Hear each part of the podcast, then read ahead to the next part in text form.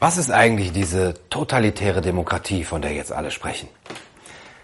In der Geschichte der politischen Philosophie gab es immer wieder Ideen, Theorien, die eine Alternative zur liberalen Demokratie aufstellen wollten, über diese Alternative nachgedacht haben und das sehr einflussreich. Und diese Theorien finden nach wie vor ihre Anhänger, beziehungsweise sie wirken in die Mentalität und in die politischen Strömungen heute ein. Und das Gefährliche an diesen Theorien ist, dass sich durch sie aus der Demokratie heraus eine Veränderung hin zu Totalitarismus und Autoritarismus ergeben kann. Es geht dabei im Grunde genommen um die schleichende Veränderung der liberalen Demokratie in eine totalitäre Demokratie. Wie geht das? Die wichtigste Frage in der Demokratie ist ja immer, welche Politik wird echte Demokratie abbauen und eine illiberale Despotie durch die Hintertür einführen? Welche Partei ist zum Beispiel ein trojanisches Pferd für totalitäre Verhältnisse? Was ist der nächste Schritt auf dem Weg in die Knechtschaft? Wodurch versklaven wir uns selbst?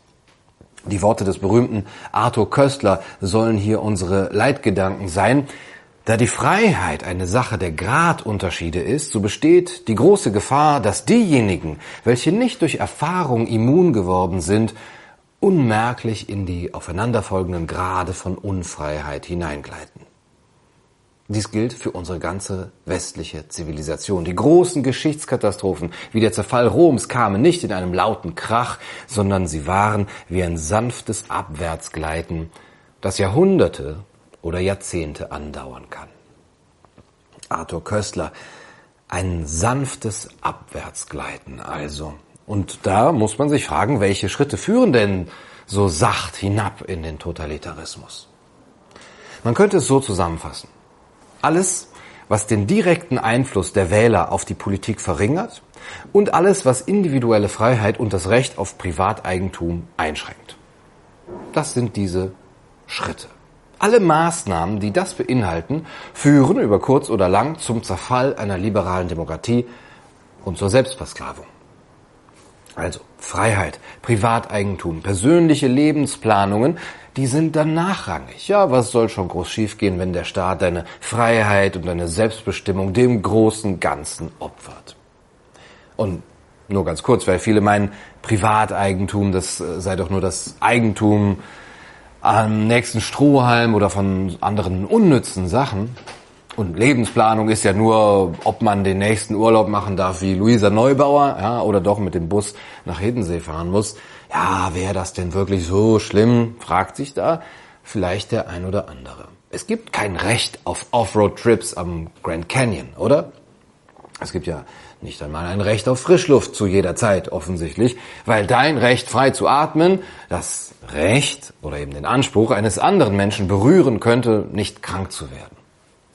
Ja, es ist wohl eine kranke Gesellschaft, in der die Menschen anderen die Luft abschnüren können mit dem moralisierenden Verweis auf ihren Anspruch, selber nicht krank werden zu wollen.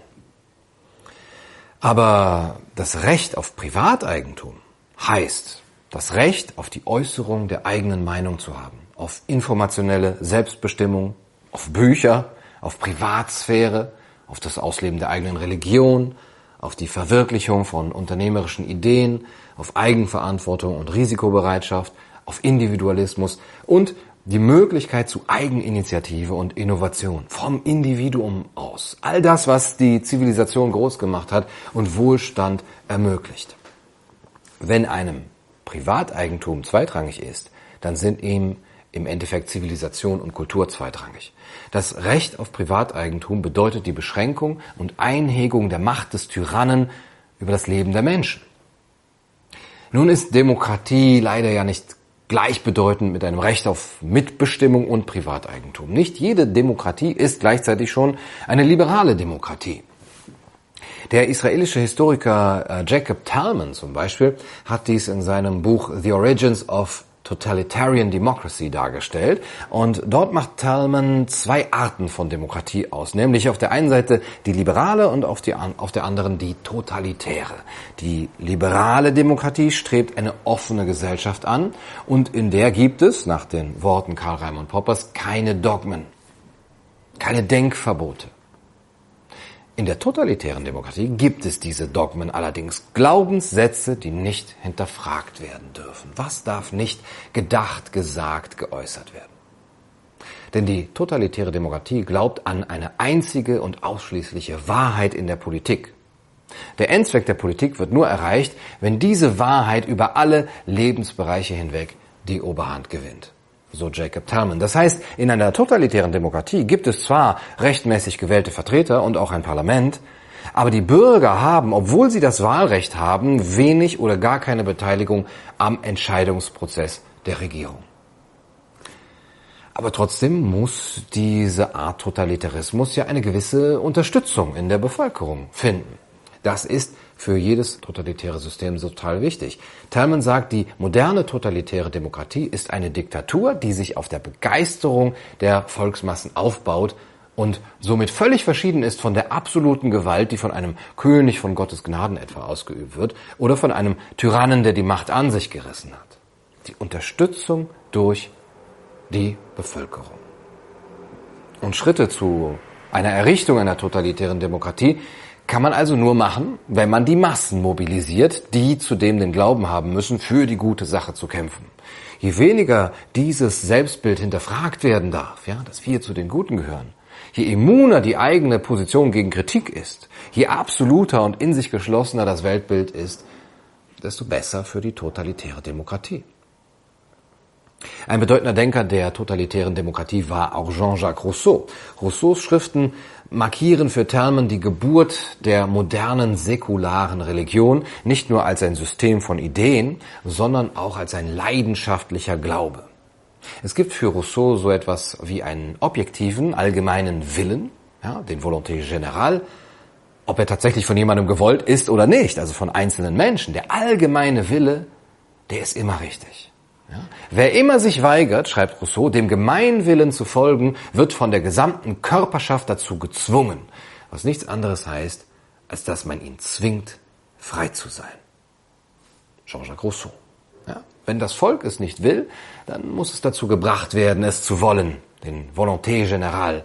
Um zu erkennen, was denn jetzt der allgemeine Wille des Volkes ist, braucht es natürlich Menschen, eine Art Priesterkaste, Intellektuelle, Philosophen, Experten, die wissen, was das Beste für das Volk ist und es auch gegen die Einzelinteressen durchsetzen. Selbst wenn niemand im Volk das will, können die Experten das, was sie als Allgemeinwillen erkannt zu haben meinen, durchsetzen. Ja, das Volk muss man nun mal eben zu seinem Glück zwingen. Und dazu benötigen die Gemeinwohlexperten natürlich eine extensive Kontrolle über das Eigentum der Menschen, um das durchzusetzen. In einem Essay über einen Verfassungsvorschlag für Korsika schreibt Rousseau, ich möchte, dass das Eigentum des Staates so groß und mächtig und dass der Bürger so klein und schwach wie möglich ist. Wenn das Privateigentum so schwach und abhängig ist, braucht die Regierung nur sehr wenig Gewalt und kann die Leute sozusagen mit dem kleinen Finger lenken. Das ist der kleine Finger. Ja, Rousseau, was soll schon groß schiefgehen? Naja, in der Schreckensherrschaft der französischen Revolution, deren geistiger Vater Rousseau sozusagen ist, könnten wir schon einen gewissen Hinweis darauf haben, was da alles schiefgehen kann. Und Rousseau-Fan Maximilien de Robespierre hat das eigentlich auch schon sehr anschaulich umgesetzt. Was Roland Bader über Robespierre schreibt, zeigt, wie die Totalitaristen und Gesellschaftskonstrukteure aller Zeiten vorgehen müssen. Der Gesellschaftskonstrukteur behauptet, eine ideale Gesellschaft zu wollen. Nachhaltig, grün, inklusiv, aber zu der kann er nur über die Moral kommen. Welche Rechtfertigung sollte er sonst haben, eine bestehende Gesellschaftsordnung abzuschaffen und eine bessere installieren zu wollen? Er weiß aber auch, dass der Einzelmensch, das Individuum nicht ideal ist. Und das ist halt unsere Condition humaine. Also benötigt man eine höhere, über dem egoistischen, dem Eigeninteresse verhafteten Individuum angesiedelte Moral. Ja, eine über der individuellen Moral stehende Kollektivmoral. Und folglich muss der Gesellschaftskonstrukteur beständig versuchen, alle individuelle Moral und damit jede Moral zu zerstören um sie durch eine Kollektivmoral zu ersetzen. Und diese Moral des Kollektivs steht eben über der des egoistischen Individuums, also müssen die Menschen zu ihr gezwungen werden. Dem Gesellschaftsingenieur bleibt gar keine andere Wahl, als nicht nur alle echte Moral, sondern auch alle Freiheit auszumerzen. Ja, ohne Gewalt ist natürlich eine solche Kollektivmoral nicht durchzusetzen. Der Liberalismus hingegen will so weit wie möglich auf Gewalt zur Durchsetzung von Sittlichkeit verzichten. Und für Talman ist Rousseau jetzt eben ein Vertreter einer säkularen Vernunftreligion. So wie früher die jüdisch-christliche Religion das Friedensreich versprochen hat, ist nun die Vernunft, die Wissenschaft, der neue Messias. Durch sie und durch die soziale Transformation wird das Glück auf Erden erreicht. Ja, das sind absolute Ansprüche, quasi religiös. Wer sich dagegen stellt, der ist ein Leugner oder ein Schädling. Es ist eine Art weltlicher Messianismus. Die Erlösung der Menschheit soll durch die Politik kommen. Und die kann nur kommen, wenn sie sich an Vernunft und Wissenschaft orientiert. Und das kann nur geschehen, wenn Experten quasi diktatorisch das Gemeinwohl von oben herab bestimmen und durchsetzen die Doktrin dieses politischen Messianismus, die es sowohl von links als, von, als auch von rechts gibt, die muss total werden. Sie muss alle Lebensbereiche berühren. Sie muss überall eingreifen. Nichts ist unpolitisch, nichts ist unschuldig. Und dadurch entwickeln ihre Vertreter eine fanatische Entschlossenheit, diese Doktrin absolut und überall regieren zu lassen. Bis in die Wohnungen hinein. Die totalitäre Demokratie hat eine Top-Down-Sicht auf die Gesellschaft, für die es eine absolute und perfekte politische Wahrheit gibt, zu der alle vernünftigen Menschen getrieben werden sollen und die Unvernünftigen natürlich erst recht. Es wird behauptet, dass nicht nur jenseits des Individuums liegt, diese Wahrheit selbstständig zu erreichen, sondern es ist seine Pflicht, seine Verantwortung, seinen Landsleuten bei der Verwirklichung zu helfen.